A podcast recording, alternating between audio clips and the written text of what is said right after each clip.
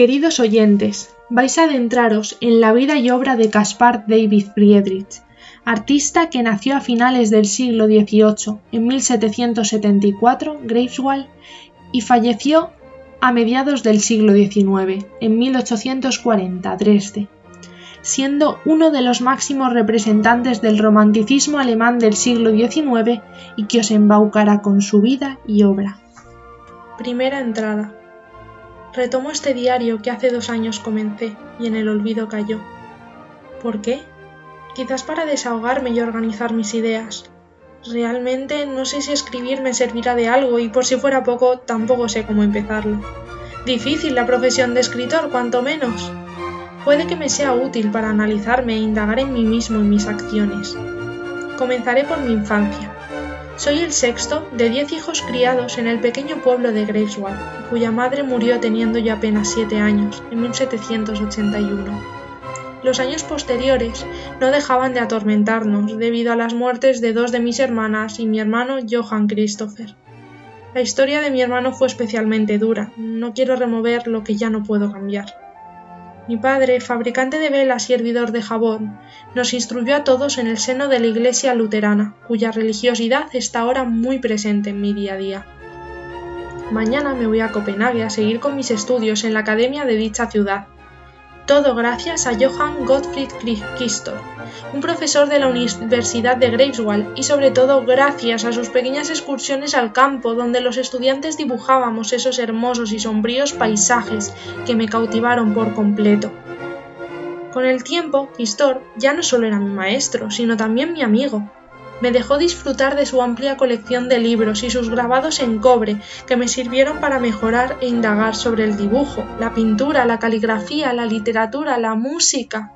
Con él aprendí mucho, me inicié en las técnicas del dibujo y del color, algo que claramente sigo necesitando por lo que estoy viendo en las láminas caligrafiadas que hago y que he encontrado por mi habitación al preparar el equipaje para el viaje. No sé cómo me siento, me da entre tristeza y alegría, entre melancolía y placer. Sé que este viaje será una experiencia, un cambio que me beneficiará y me hará crecer como artista y persona, pero no puedo dejar de pensar en lo que dejo atrás. No puedo dormir debido a los nervios y se me ocurrió escribir en este diario que hace días retomé. Tengo miedo. Por primera vez salgo de Greifswald. ¿Cómo serán los paisajes y la sociedad?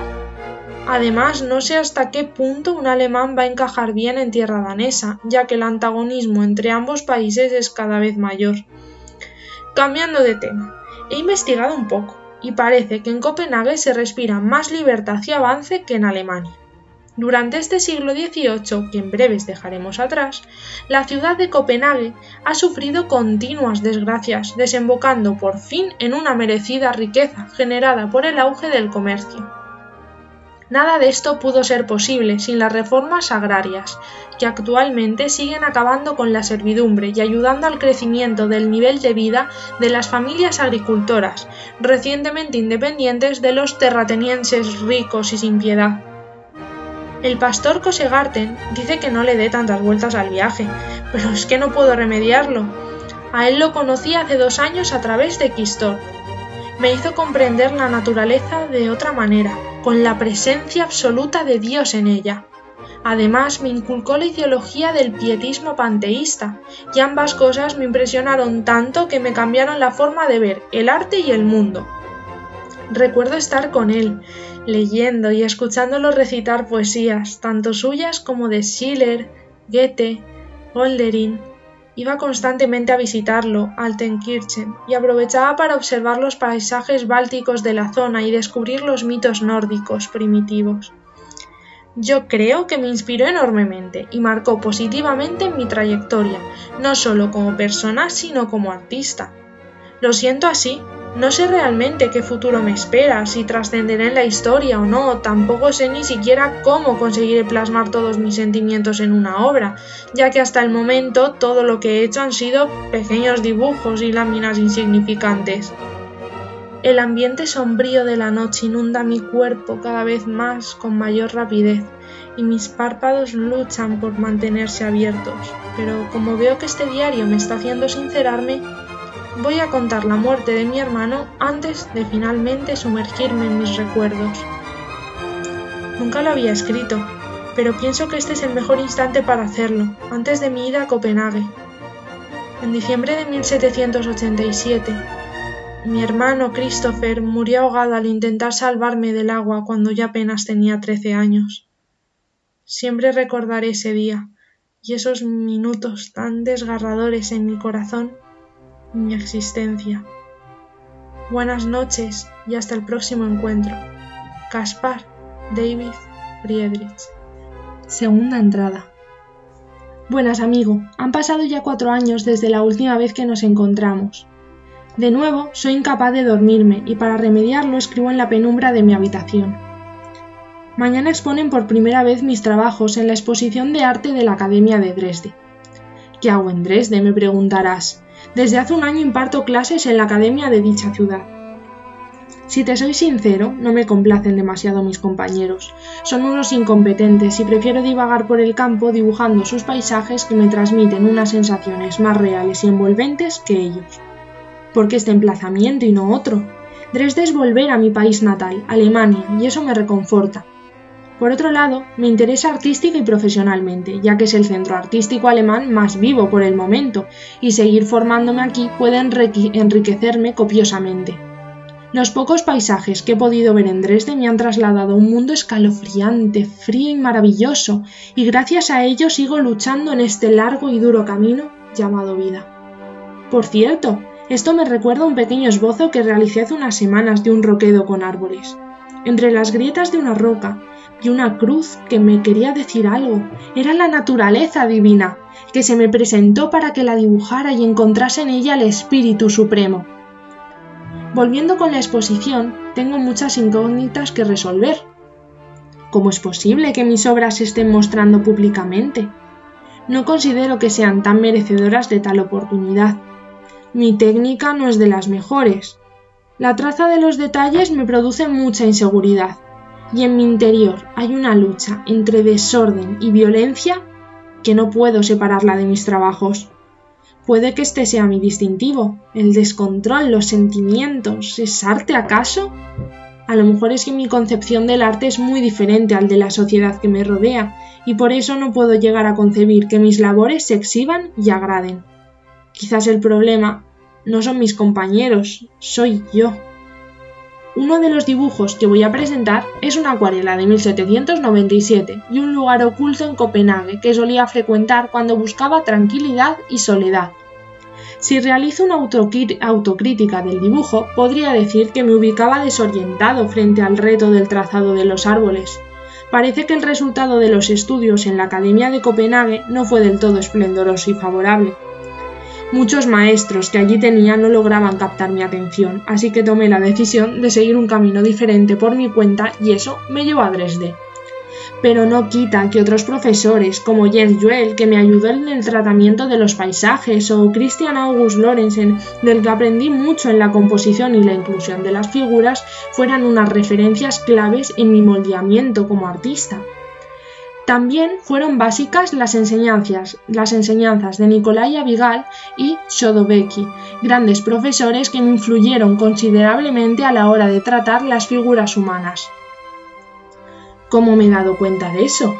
Fue este mismo año mientras realizaba las ilustraciones para Los bandidos de Schiller que al observar una de las ilustraciones me percaté que mi trazado abstracto y las alargadas figuras humanas sin un aspecto de verdadera fuerza y firmeza me recordaban a Vilgar y a Sodovecki. El sueño me invita a sumergirme en él, así que tendré que hacerle caso y dormir. Espero no tardar tanto en escribirte esta vez. Aunque mañana en la exposición todo salga perfectamente, no me creo esta falsa acogida.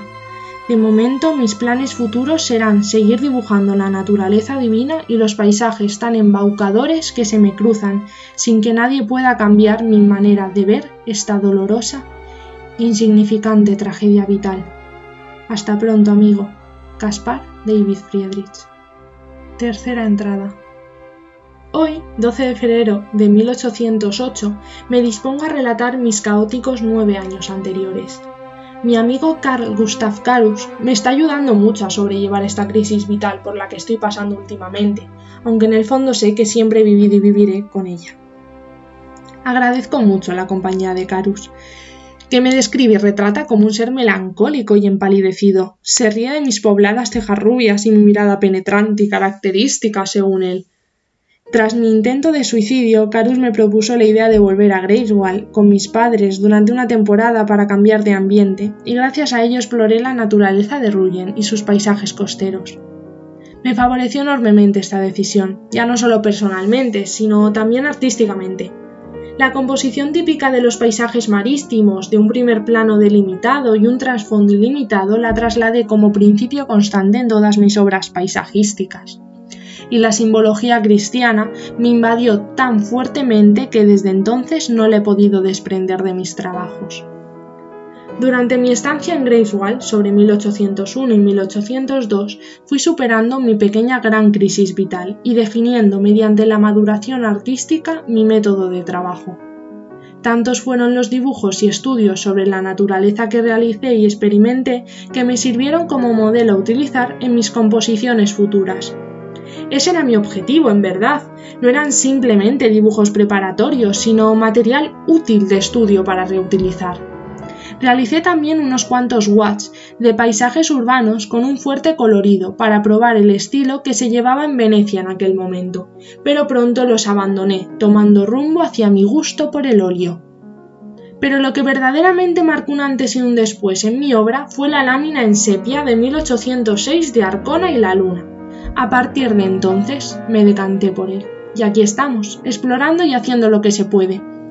Este nuevo camino artístico no quita que prosiga perfeccionando mi trazo a lápiz, ni mucho menos, nunca lo dejaré. Comencé con ello y seguiré trabajándolo. Si no recuerdo mal, fue en el verano de 1802 cuando volví a Dresde, y allí conocí a varias personas que se están convirtiendo en grandes amistades. Otto Rumpf, Gerhard von Kuchelgen y Friedrich Kerstin. A Kerstin lo he conocido este mismo año, pero tengo el presentimiento de que voy a hablar muy bien de él en más de una ocasión. De nuevo tengo que agradecerle a Karus la idea de alejarme de Dresde, porque la vuelta a la ciudad me benefició espiritual y técnicamente. Se puede decir que a finales de 1802 y principios de 1803 realicé mi primer cuadro, consistió en una serie de vistas a la manera de cuadros que pinté en plena naturaleza con pluma y pincel, siendo una especie de estudios de la naturaleza impresos en un cuadro.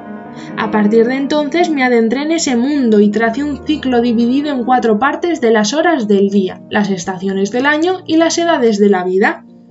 Con él sustituí la pluma por el lápiz blando y el pincel lo utilicé para representar tanto los pequeños detalles como las grandes extensiones, las profundidades y la luminosidad. Como la experiencia del diario me estaba gustando y reconfortando, decidí en 1800 comenzar en Mannheim un cuaderno de dibujos sobre la crisis vital que estaba atravesando.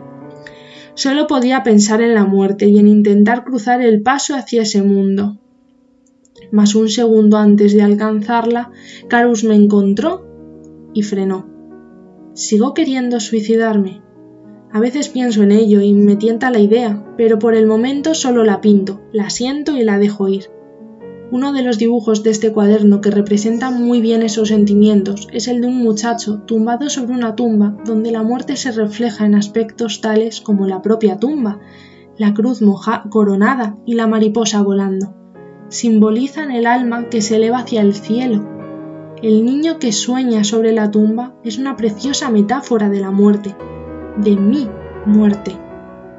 Aún tengo mucho que contar de estos años pasados, pero para terminar este día de escritura me gustaría incidir en una de mis obras recientes y de esa manera reflexionar sobre ella.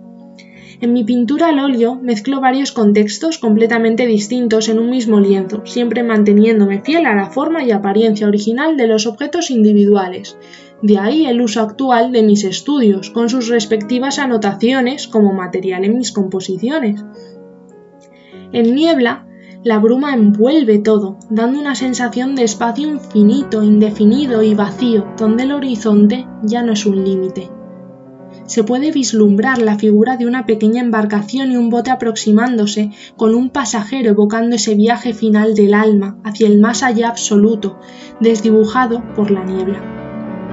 Cuando un lugar se cubre de niebla, éste parece mayor y más sublime, y eleva la imaginación y tensa la expectación como ante una muchacha cubierta con un velo ojo y fantasía se sienten más atraídos por la brumosa lejanía que por aquello que yace nítido y cercano ante la vista. Como no se puede ver nada, lo único que queda es intuir y sentir lo que vendrá. ¿Es de noche o de día? No estamos en ningún sitio. En el más allá no hay tiempo. Está detenido. Todo el cuadro es una completa plenitud y libertad de lo humano.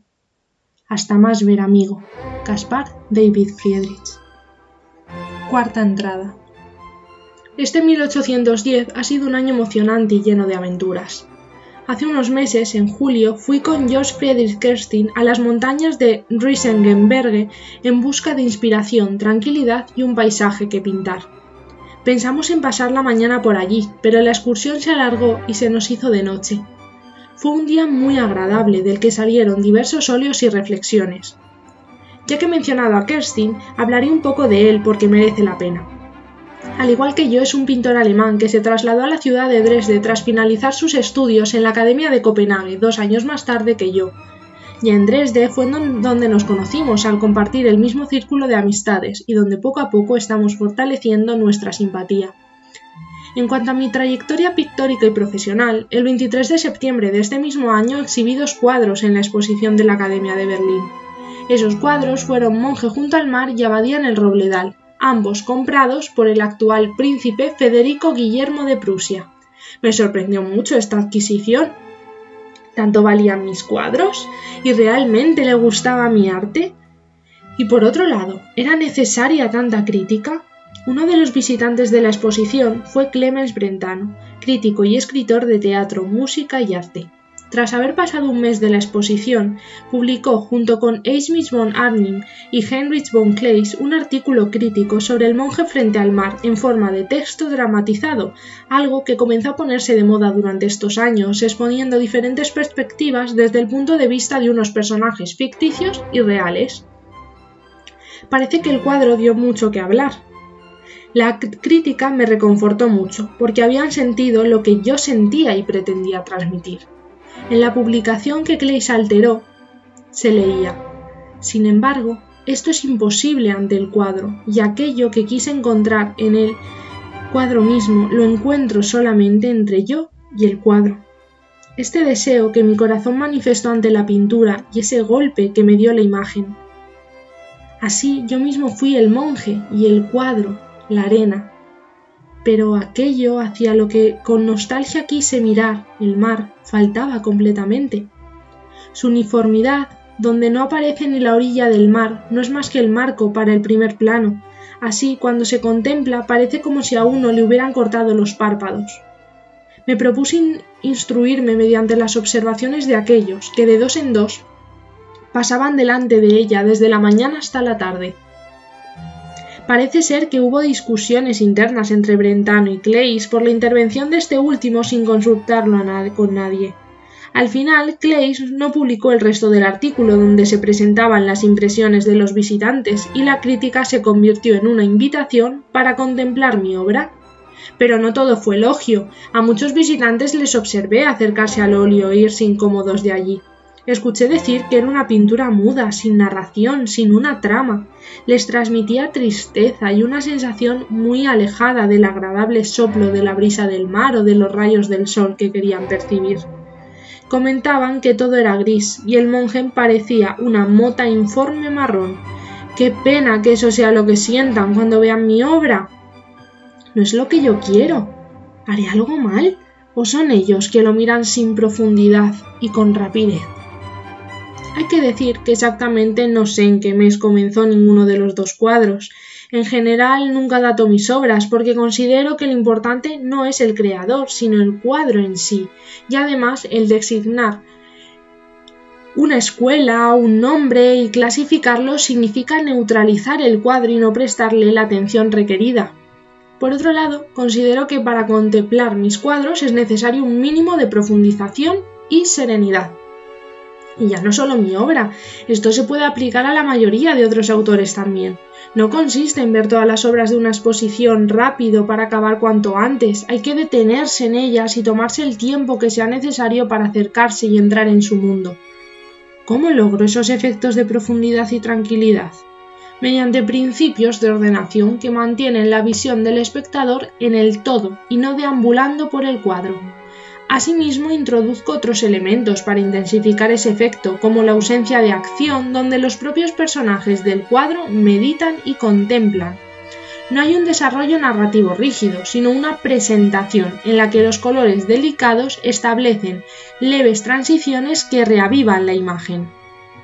Pretendo que el contemplar mis obras sea un acto de meditación absoluto, como me estoy alargando mucho y tengo cosas que hacer y que pintar, mañana seguiré reflexionando sobre los dos óleos que expuse en la exposición de la Academia de Berlín. No sabía que iban a dar tanto juego en mi pensamiento y en mi diario. Hasta otra, amigo. Caspar David Friedrich. Quinta entrada. Para dar como finiquitado mi monólogo sobre mi lienzo del monje frente al mar, me gustaría hacer una última reflexión. Quizás luego si mis pensamientos dan para más, también me decido a comentar la otra obra que exhibí en la exposición de la Academia de Berlín hace ya un año. En medio de la naturaleza se observa una pequeña figura de un monje dando la espalda al espectador. ¿Por qué? Quería invertir esa concepción del siglo XVI de la mirada a través de la ventana, donde el sujeto se posicionaba detrás y a través de ella veía el mundo exterior. Decidí introducir ese elemento de la ventana en mis cuadros como motivo, pero esta vez acompañado de la figura, en este caso del monje en actitud contemplativa, vista de espaldas. ¿Qué ocurre entonces? Hay una segunda mirada que se desgaja de la nuestra propia. Estamos mirando la espalda de una figura que mira por la ventana. Obtenemos así una mira dividida, por un lado los espectadores que están en el espacio interior y por otro lado la vista exterior que ahora tiene el monje y no el espectador. ¿Algo que decir sobre la poderosa, grande infinita naturaleza que, rodea al monje? Sí, me parece muy necesario y conveniente vincularla con lo sublime y el todo orgánico. Es decir, la naturaleza es a la vez un punto de partida y otro de final para lo humano se encuentra en ella un rostro atemorizador de fuerza incontrolable, de enfermedad, muerte, catástrofe, donde frente al dolor humano es inmutable e indiferente. Es entonces cuando el ser humano, temeroso, se da cuenta de su propia finitud y precariedad. Sin embargo, al mismo tiempo, la naturaleza también se presenta amable, siendo la fuente de la vida misma, la cual tememos y amamos. ¿Cómo represento este concepto de lo sublime en mi pintura? En este caso, el mar es esa naturaleza infinita y sublime, que al mismo tiempo se manifiesta calmada, bella, infinita, temida y amenazadora. Asimismo, de esta doble experiencia del hombre ante la naturaleza surge la idea de una unidad superadora de la naturaleza como el todo orgánico. Esta unidad abarca los dos aspectos de lo sublime, el terrible y el atrayente. Es la experiencia de una totalidad vital muy sutil que se difumina en sus límites para dar paso al hombre hacia lo infinito. Mi yo pintor intenta crear obras de arte que sean la manifestación simbólica del todo orgánico. Ah, el otro día se me olvidó decir que en septiembre del año pasado, recordemos que estamos en 1811 aunque parezca mentira, el gran Goethe me visitó aquí, en Dresde, no me esperaba la visita, la verdad, pero me confortó mucho. Tras este encuentro, estamos formando una amistad y compartiendo una infinidad de ideas de todo tipo. Me gusta hablar con él. Por ejemplo, ambos comprendemos la obra de arte como símbolo del misterio que habita en la naturaleza y el sujeto, pero lo que realmente me gusta es discernir en ciertas ideas para poder ver otros puntos de vista y no caer en el error de creer que siempre tengo la razón voy a atreverme a comenzar un lioso y corto meeting sobre la abadía en el Robledal. Habría que echar la vista atrás al 31 de mayo de 1809. Ese día estaba en Neubrandenburgo, dibujando uno de los dibujos pertenecientes a mi serie de estudios de los robles. Había un árbol muerto que me gustó especialmente por la forma tan particular en que la luz irradiaba de frente en él. Meses más tarde plasmé el roble en el cuadro, en el lado izquierdo de la abadía del Dena y justo con la misma luz recibida desde delante. ¿Y eso? Como siempre ocurre, las horas se me pasan volando escribiendo este diario. Así que tendré que parar, pintar y vivir más para así poder escribirlo y no perder la costumbre de reflexionar sobre mi persona y mi obra. Nunca pensé que tal objeto de escritura iba a ser lo que me retuviese en esta vida terrenal. Buenas y temidas noches. Caspar David Friedrich. Sexta entrada. El otro día estaba leyendo el periódico y vi un artículo sobre Robert Schumann, pero no le hice mucho caso. ¿Por qué entonces me acuerdo tan de repente de él? Bueno, esta mañana, día 7 de septiembre de 1832, escuché, mientras desayunaba fuera con mi esposa Christian Caroline Bomer y mis hijos, a alguien hablar sobre un concurso que Schumann quería hacer para elegir a un pintor que le retratase en uno de sus conciertos. Terminé de desayunar y me fui a casa para escribirlo en el diario y aclarar mis ideas. ¿Y si me presento? He oído todo tipo de críticas sobre su música y sería un placer conocerlo y sobre todo escucharlo. Seguro que cuando se lo cuente a Carlos me va a decir que le parece una gran idea, porque así salgo de mi halo de misterio y me divierto un poco. Bueno, ya relataré qué tal la experiencia del concierto si gano. Hasta entonces me despido. Caspar David Friedrich. ¡Qué maravilla! Prosiguiendo la historia de Schumann, del concurso tampoco tengo mucho que decir, gané y salí elegido para retratarlo. El concierto se daba el 18 de diciembre de 1832 en Leipzig, así que días antes me instalé en un pequeño hostal de la ciudad. La sala de conciertos en la que tocó fue la de Gewandhaus, un asombroso auditorio hecho en 1743 para albergar a la orquesta del mismo nombre. Me levanté pronto ese día y fui andando con mis aparatos a la audición. Como lo retraté?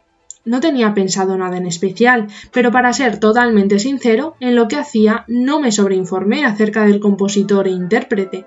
Quería retratarlo tal y como me hacía sentir cuando lo escuchase y viese tocar. Fue muy emocionante.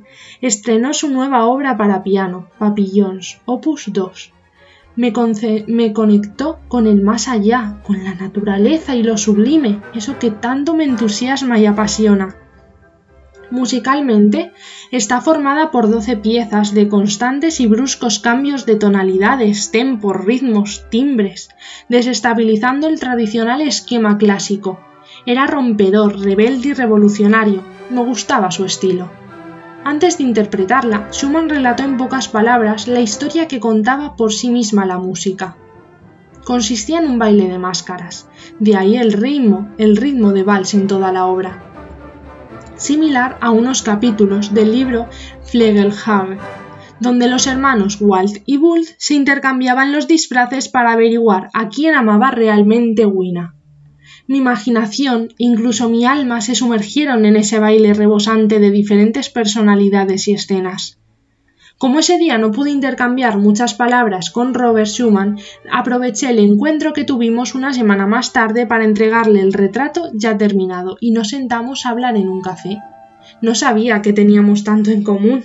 Ambos pretendemos hacer que nuestro arte se convierta en un vehículo de la expresión de sentimientos e ideas, sin adoptar el carácter de lenguaje emblemático y sin perder su existencia pura. Schumann me comentó que estaba creando una nueva técnica musical en la que permitía a la música coger funciones propias de la literatura pero sin llegar a adquirir un significado literario, es decir, siempre manteniendo su condición de música. Un buen ejemplo es Papillons, que relata mediante la música una trama durante un baile de máscaras. Asimismo, compartíamos una opinión similar sobre la naturaleza y su importancia. Los elementos naturales como los sonidos, las figuras y las formas poseen un, significado único, por lo que esa acumulación de significados adicionales que la tradición había acumulado debía abandonarse. Queremos destruir ese lenguaje lexicográfico y denotativo del arte, Los lenguajes de la naturaleza tienen que hablar por sí mismos, sin intermediarios. Quizás para el resto del mundo, Schumann y yo somos muy radicales en este aspecto, pero consideramos que es necesario este cambio. Nuestro objetivo es traspasar los límites contraponiendo las concepciones del arte y del lenguaje. Queremos transmitir un arte que va más allá de lo posible para integrarlo así nuevamente en su forma más puramente pictórica y musical. Al interpretar una obra hay que hacerlo desde dentro y de nuevo no puede ser impuesta desde el exterior. Nos despedimos ya por la noche, y en mi regreso a casa me encontré con mi mujer, preocupada y enfadada porque llegaba tarde a casa y no había ni siquiera avisado. Pero realmente estaba tan feliz que me daba igual. Había sido un día de lo más enriquecedor. Ojalá lo vuelva a ver. Nueve años más tarde coincidirán otra vez y quedarán una vez cada mes para no perder el contacto. Largas noches. Caspar David Friedrich.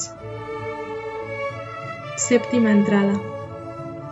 Me hizo tanta ilusión lo de Schumann que no conté nada más el otro día en el diario. Retomando unos cuantos años atrás, hay varios hechos que merecen ser cuanto menos recordados. Lo primero de todo, me casé. Sí, en enero de 1818, con una maravillosa joven llamada Caroline Bomer. Era mi vecina y desde años atrás me llamaba la atención su carácter callado y tranquilo. Me gustaba entonces y me gusta ahora. Siempre me transmite esa paz que tanto necesito y anhelo. Tenemos tres hijos preciosos, Emma, Agnes Adelheid y Gustav Adolf, que me acompaña con su cuadernito de dibujos siempre que pueda pintar por el bosque. A raíz de mi viaje de bodas a Nuevo Brandenburgo, realicé muchas obras inspiradas en ese lugar, como en el velero, donde los dos personajes en pareja somos mi mujer y yo. Yo como siempre vestido tan tradicional y mi mujer con su vestido rojo a la moda sentados en la proa de un velero. Fue un día estupendo, donde la inmensidad del mar se me hacía menos peligrosa por estar junto a Caroline. Desde que me casé ya no estoy solo en mi navigatio vitae. Mi mujer me acompaña en ese viaje vital en busca de la vida eterna, de la ciudad celestial, de la felicidad, representada en la indeterminada lejanía del cuadro. ¿Los edificios son inventados? No, nunca. Provienen de mis bocetos, siendo entonces construcciones existentes de Greifswald, otros de, Dresde, quizás un poco variadas, pero nunca fantaseadas. La simetría de la composición es quizás menos geométrica que la que tenía hace unos años, situando el punto de vista en el timón, para que el espectador entre sutilmente en el velero sin que nos demos cuenta, mi mujer y yo, debido a lo abstraídos que estamos en la contemplación de aquella divina ciudad. Y ya no solo el lugar fue un hito para un cambio de aires, sino que en esos años la perspectiva de mi propio estilo varió ligeramente a lo que se refiere a la menor simetría de mis composiciones y a la abundancia de figuras femeninas con nuevos contenidos simbólicos. Cuando en 1820 nos mudamos a una nueva casa en la misma calle donde antes vivíamos, realicé gran cantidad de obras donde se aprecian esas novedades que mi arte quiso recoger. Un buen ejemplo es el cuadro de 1822, Mujer por la ventana. Es Caroline mirando de espaldas por la ventana al mundo exterior. Nunca me había enfrentado a la representación de los interiores, salvo en esta ocasión, y tampoco era muy común, me era muy común el trazado femenino. Frecuentemente mi mujer observaba por la ventana tranquilamente el río Elba, con sus álamos y sus abundantes veleros que no paraban de circular por allí, así que un día no pude remediarlo y cuando la vi reposada en la ventana tuve que retratarla. ¿Por qué un interior? ¿Y por qué tantas ansias de pintarlo? Había leído y visto recientemente acerca de la obra de Vermeer de Delft y otros pintores holandeses de género del siglo XVII, y lo que más me llamó la atención, entre otras cosas, fueron los apacibles interiores burgueses con mujeres pensativas frente a la ventana de Delft. Me alejé bastante del costumbrismo y llené el lienzo con una enorme carga simbólica mediante una cuidada composición geométrica con líneas horizontales y verticales, señalando de esta manera en la parte superior de la ventana una cruz simbólica muy visible. Si se contempla el cuadro, se percibe cómo todos los elementos dirigen la mirada del espectador al exterior de la ventana, incluso el movimiento del vestido de mi amada. Ya no solo son las líneas las que crean esta dirección, también la graduación de los colores, desde lo más oscuro, la habitación, hasta lo más luminoso, el cielo. Mientras que el interior es ese mundo terrenal donde está el sujeto, el yo, el mundo exterior, es ese más allá celestial que contemplamos. Las ventanas nos abren la mirada hacia el mundo exterior, al mismo tiempo que funcionan como un espejo y su reflejo, rompiendo los límites del lienzo y transportándonos hacia otro plano. La ventana, por tanto, es un símbolo. Los álamos, por su parte, son esas fuerzas regresivas de la naturaleza que evocan al pasado. Qué pesado soy con tanta simbología de la naturaleza y la mirada al exterior. Ya paro, y así me relajo que tanta reflexión y soliloquio, aunque me gusten mucho, a veces, y solo a veces, me abruman. Hasta más ver. Gaspar David Friedrich. Octava entrada. Hoy necesito desahogarme. Estoy pasando una etapa especialmente dura. Todo comenzó en 1824, cuando una seria enfermedad me atacó y desde entonces no deja de atormentarme. Mi mujer y mis hijos se alejan de mí. ¿Acaso me temen? Estoy enfadado, triste, melancólico y a decir verdad creo que a veces pierdo el sentido. Carlos intenta ayudarme, cree que puede cambiar algo de esta situación, pero ya no hay nada que hacer. En el fondo lo sabe, pero no quiere admitirlo. Por si esto fuera poco, mis obras ya no le gustan a nadie, la fama que tuve en su momento se está desvaneciendo a la misma velocidad que la enfermedad me consume. Mi arte ha caducado, Ahora la escuela de Düsseldorf, el historicismo, la religiosidad de los nazarenos y sobre todo el arte burgués que está tendiendo al estilo Bedermeider dominan el arte. En 1830 me hicieron miembro de la Sociedad Sajona de Arte y su fundador Johann Gottlieb von Kant me compró una serie de cuadros.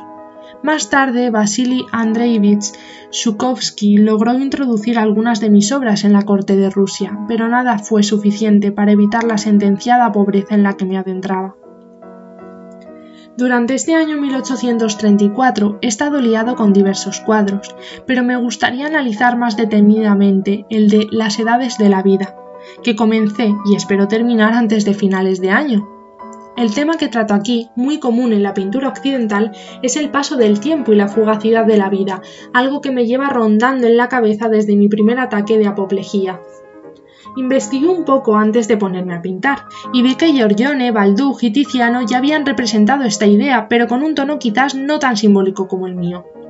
En mi caso, el fondo del óleo es todo un paisaje marítimo a orillas del mar, como a mí me gustan, aludiendo a ese peligro mortal y espiritual que nos ofrece la simbología bíblica del mar, y a lo sublime y la naturaleza, nociones muy repetidas en el diario por ser básicas en mi obra. Sobre este fondo hay cinco veleros situados a diferentes distancias unos de otros. En el primer plano hay unos aperos navales y un anciano de espaldas con un largo abrigo, un birrete y un bastón. ¿Se me reconoce? Frente a mí, un hombre joven me hace señas esperando a que me acerque para abordar una de las barcas, mientras que señala a esas dos niñas de espaldas jugando en la arena. A su lado yace una mujer sentada, de nuevo de espaldas. ¿De quiénes se tratan? De mi familia. Sé que me estoy poniendo un poco descriptivo y quizás sentimental, pero lo necesito para recordar por qué hago lo que hago a veces. En el conjunto del cuadro también entra el espectador que contempla el paisaje junto a los demás personajes. Como artista no solo dibujo lo que veo delante mía, sino que me meto en el cuadro y veo dentro de él, como uno más. Volvemos a ese concepto de observar a través de la ventana, donde el espectador mira mi mundo interior.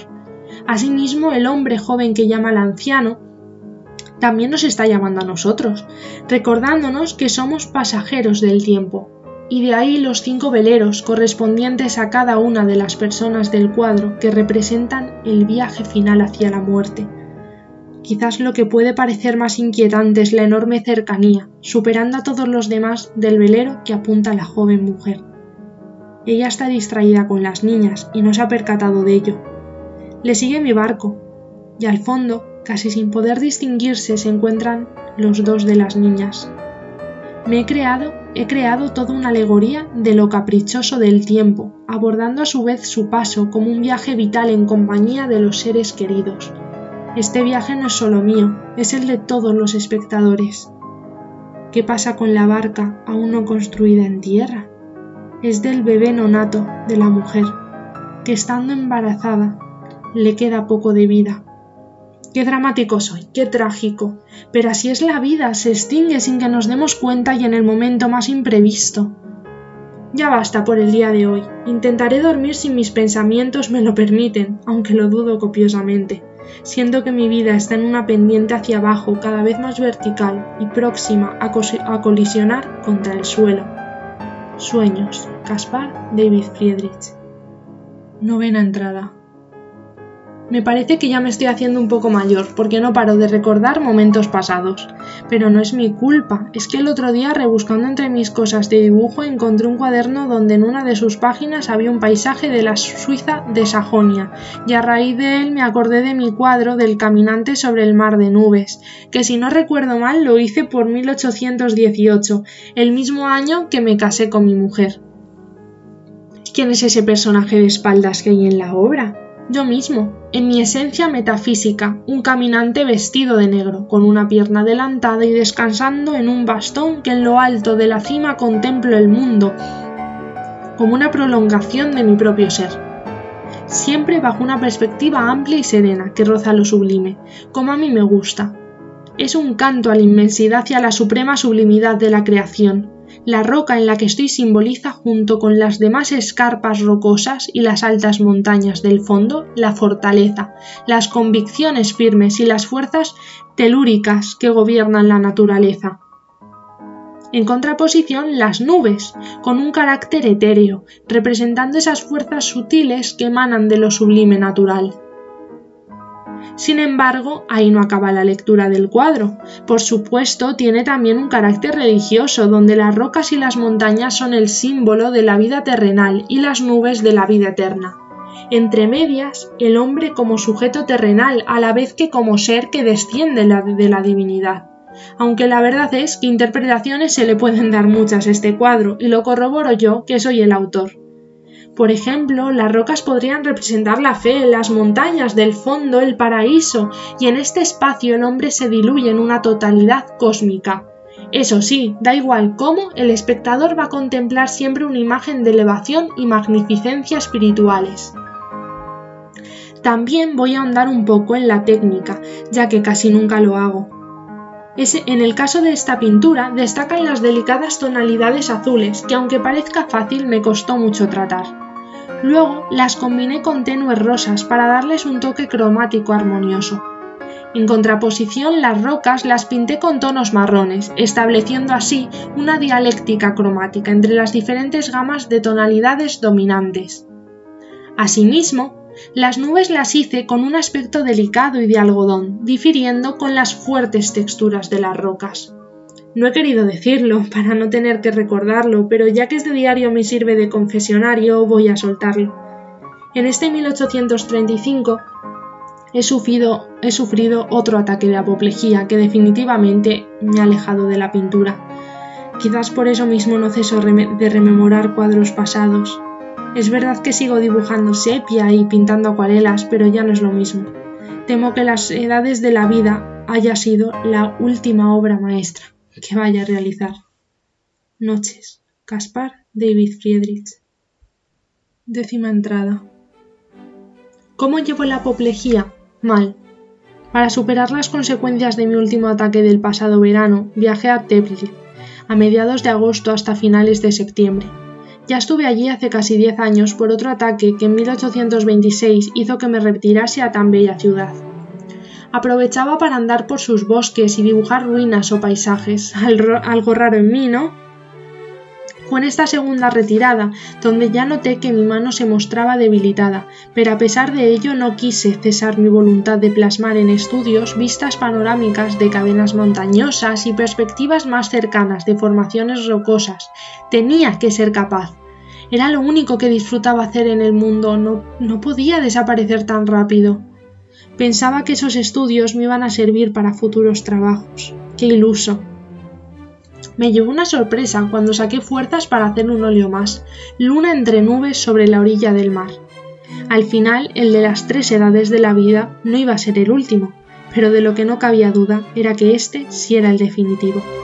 Lo terminé hace unos días. Consiste en el gran paisaje nocturno de Hamburgo, con dos barcos pesqueros de regreso a casa, otras dos barcas reposando en la orilla y algunas anclas de la Esperanza, siguiendo un estudio realizado el 1 de junio de 1826, poco antes del ataque de apoplejía de ese año. Bueno, allá voy, a analizar el último de mis óleos. Sinceramente me veo sin ganas, de verdad que no quiero que esto acabe, no sé si podré con lo que se me viene encima. Las nubes pesadas y consistentes cuelgan como rollos sobre una costa oscura y pedregosa. La luz de la luna en la parte superior, superior quiere salir e iluminar con una brillante luz verdosa una franja de agua nocturna. Apenas visibles, dos embarcaciones en la orilla están amarradas. Todo parece dormido, pero eso no puede ser, el mar tiene que moverse, y a poca distancia en la orilla dos veleros navegan de regreso a tierra. En la lejanía un tercer barco surca los mares. La luna ilumina lo que tiene que iluminar, solamente la superficie del agua entre los dos barcos más próximos, conduciendo la vista del espectador a ese punto a través de una puerta y lejos del mar. De esta manera, además se descubre antes los dos pequeños botes de la orilla y posteriormente el velero del fondo. Hay que contemplar la obra para hallar y desvelar aspectos de ella que no se capturan con una sola mirada distante y lejana. La naturaleza, ¿Qué decir que no haya dicho ya? Es una naturaleza sublime, es un punto de partida y de final para, lo humano. En ella hay un rostro atemorizador, incontrolable, inviolable, indiferente y al mismo tiempo amable por ser la fuente de la vida misma. El mar es aquí esa naturaleza infinita, bella e inmutable, atrayente y amenazadora. Lo hecho por el hombre, las barcas, son sombras indistintas con un trasfondo también religioso. Con esta obra digo adiós, me despido de la vida. Ya he llegado a puerto por fin tras este largo viaje vivido. Nunca he hablado de ello, pero querría recalcar una cuestión sobre la aplicación de las reglas de la perspectiva, además muy presentes en el cuadro que acabo de analizar. Hay que tener en cuenta al realizar una obra que desde el principio se tienen que trazar tres líneas sobre su superficie. La primera, la línea de tierra o de base, que como su nombre indica corresponde a la más baja del cuadro y es paralela a la segunda de las líneas, la del horizonte, que siempre se dibuja a la altura del ojo. Finalmente, la tercera es la vertical, correspondiente con una línea perpendicular que divide el cuadro en dos partes iguales y que atraviesa la del horizonte en ángulos iguales, cayendo hasta la línea de base. El punto donde la línea vertical y horizontal se crucen es la llamada perspectiva Augpunkt, traducida como punto del ojo. Se ve, yo creo que muy fácilmente. A veces me pregunto para qué escribo en el diario cuestiones técnicas que ya sé si nadie lo va a leer. Parece que estoy enseñando pintura y filosofía a un alumno y lo escribo para que luego lo lea y aprenda, o simplemente que alguien me esté escuchando leyendo. ¿Te imaginas que algún día se encuentra alguien en el diario? Quizás el siguiente propietario de esta casa, o puede que se me caiga un día al suelo en una de mis idas y venidas y una persona lo encuentre y se interese por mi pintura siglos más tarde. Qué tonterías digo, ¿a quién le va a interesar las reflexiones de un ser tan deprimido y gruñón como yo? Seguros que si se topan con él, lo tiran al río. ¿Pero te imaginas? Sueños. Caspar David Friedrich. Undécima entrada. Mis fuerzas se acaban y yo con ellas. No sé cuánto más duraré. Mi familia intenta darme cariño y entretenerme, pero no aguanto. No paro de llorar. Estoy deprimido, no puedo pintar y apenas me levanto de la cama. Estoy encerrado en mi habitación día y noche. Quiero morir ya. Mis amigos y algún que otro curioso vienen a verme, como si estuviesen en un velatorio y yo fuese aquel muerto al que velan. Esta mañana me levanté con más ganas de lo habitual y me dispuse a leer el periódico y escribir en el diario. No me apetece analizar ninguna obra profundamente como antes solía hacer. Como me quedan pocas páginas que rellenar de este diario, las utilizaré para recordar mi vida personal y artística. Hace unos días vino Carus a verme y estuvimos riendo y discutiendo de que aunque diga lo contrario se parece un poco a mí, ya sea en la forma de hacer paisajes o en cómo pensamos, nos parecemos, Le fascinan los paisajes marítimos y al igual que yo piensa e incluso ha dejado por escrito en las nueve cartas sobre la pintura de paisaje que la naturaleza no es inmutable, sino un gran organismo vivo. El pintor, mediante la contemplación, participa de una búsqueda mística lejana más allá del mero goce estético. Sin embargo, en relación con las mías, sus composiciones son mucho más realistas y con cierta predilección a temas cotidianos. Es un gran amigo y pintor, se merece todo lo bueno que le está pasando. Podría pasarme el día recordando amigos y figuras claves en mi vida. No sé por qué, pero se me ha venido a la cabeza. Schumann. Espero que le vaya bien. Quedamos en una ocasión más y de vez en cuando nos carteábamos, pero de eso ya hace mucho. Ay, ¿y qué decir de Johann Gottfried Kistorp? Fue el primer maestro que tuve y el que me inculcó mi amor hacia los paisajes y las caminatas por el campo.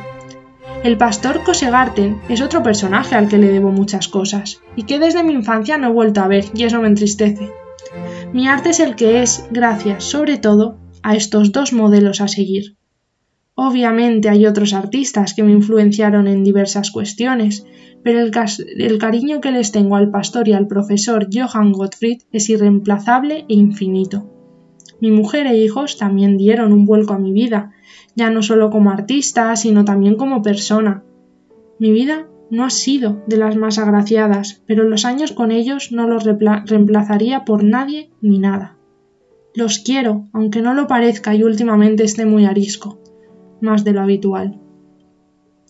Me despido, de verdad. A medida que iba escribiendo me daba cuenta de que quiero que esta sea la última entrada de mi diario. Puede incluso que aunque quisiese escribir más, me sentiría incapaz por mi actual situación de enfermo. Pero mejor decidir dejarlo antes que me arrebaten tan bien como con la pintura mi capacidad de escribir. Las lágrimas inundan mi cuarto y emborronan mis pensamientos. Menos mal que aquel intento de suicidio solo quedó en un susto porque a pesar de resultarme siempre la vida deprimente, me ha gustado vivirla, contemplarla y pintarla. Gracias, Cristian. Gracias, hijos. Gracias, Carus. Y sobre todo gracias a ti, diario, por escucharme y dejarme llenar tus páginas de terribles y largas reflexiones. Eternos sueños, Caspar David Friedrich. Duodécima entrada. Querida Martina Holbein, se preguntará qué hago escribiéndole después de tantos años, pero he descubierto algo que puede que le interese mucho y querría pedirle consejo y opinión sobre qué hacer con ello. Me he encontrado en mi casa el diario personal del pintor Caspar David Friedrich. Quizás tendría que asegurarme antes de nada de si el diario es verdadero o una copia o si lo debiese llevar a algún museo o centro para que se encarguen ellos de él. La historia de cómo me topé con él es de lo más curiosa. Hace tres semanas me mudé a una pequeña casa en Dresde con mi madre y mi hermano pequeño. La casa era muy vieja y tuvimos que hacer reformas, cuando llegamos a mi habitación quitamos el anticuado armario que había para pintar y arreglar las paredes y al picar donde estaba situado oímos que la pared estaba hueca. Descubrimos un armario empotrado en cuyo altillo reposaban un pequeño cuaderno azul y unos dibujos. Mi madre lo fue a tirar a la basura, ya que era solo un diario y unos cuantos rayajos mal hechos, pero fui rápido y me hice con ellos antes de que los desechase. Esa misma noche me puse a ojearlo un poco, pero sus páginas me absorbieron hasta el amanecer del día siguiente. Imagínese qué historia. ¿Cómo puede ser que un personaje así haya vivido en mi casa hace un siglo? No podía esperar. Estaba ansioso por saber más de él. Fue entonces cuando me decidí a ir a la biblioteca y al museo de la ciudad para informarme, investigar y contemplar sus cuadros con la relevancia que tuvo en su momento y lo mucho que transmite, transgrediendo cualquier época. No entiendo por qué este artista cayó en el olvido. Hablé con mi madre y me dijo que llevase el diario y los dibujos al Museo de Dresde, porque ellos sabrían cómo encargarse de todo. Porque entonces reclamo su ayuda. No quiero dárselo a nadie aún. Primero quiero ser yo quien poco a poco descifre las incógnitas de este hallazgo, y de ahí mi petición sobre su participación en esta aventura, Ojalá podamos revalorizar a Caspar David Friedrich de nuevo. Cada vez tengo más ganas de saber sobre él, pero como ya le dije, no sé por dónde empezar. Antes de ayer fui a una librería donde vendían libros antiguos y pensé que quizás ellos podrían ayudarme, pero me dio la sensación de que me querían timar y me fui. Debería probar en otro sitio, pero no sé cuál. ¿Usted conoce a alguien de confianza? Además, tengo pendiente ir a Greifswald, la ciudad natal de Friedrich, y a Copenhague, en cuya Academia de Bellas Artes estudió el pintor. Seguramente allí sepan algo sobre él. Había pensado ir en dos semanas. ¿Querría acompañarme? Con usted averiguaré datos mucho más relevantes y no estaré tan perdido. Por cierto, ¿qué tal está? Si al final no puede ir conmigo a estas ciudades, algún otro día podríamos tomar un café o una cerveza para hablar de nuestras vidas y discutir sobre nuevos avances en la investigación. Me alegra haberle escrito. Echo de menos las clases de historia del instituto. Aunque haya acabado haciendo otra carrera completamente diferente, la historia y el arte siempre me han fascinado enormemente, y el encontrarme este diario ha hecho que me adentre en una nueva experiencia emocionante, histórica y artística. Espero saber pronto de usted. Gracias. Un abrazo y feliz Navidad. Johan Weber.